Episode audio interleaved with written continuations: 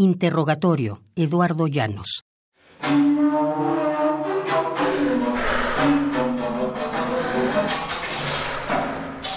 Sobre el somier eléctrico, la prisionera dio el último alarido y su cuerpo desnudo se contrajo como potranca desollada en un salar.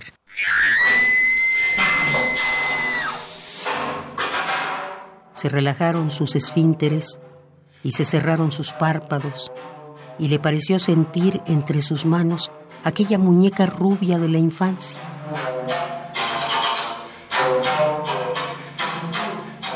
Recordó los rostros de unas amigas del liceo, los encuentros furtivos con su novio después de las clases en la universidad.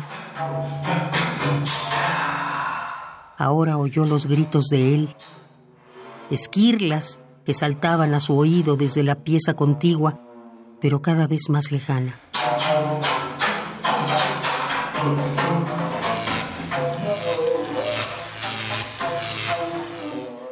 Vino un nuevo golpe eléctrico y el tropel de buenos recuerdos huyó en estampida. Despertó con los malos olores y nebulosamente entrevió al verdugo abrochándose el marrueco y entregando su turno al relevo siguiente.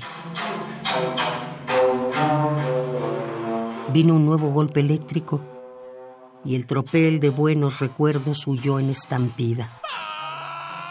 Ahora oyó los gritos de él, las esquirlas que saltaban a su oído desde la pieza contigua, pero cada vez más lejana.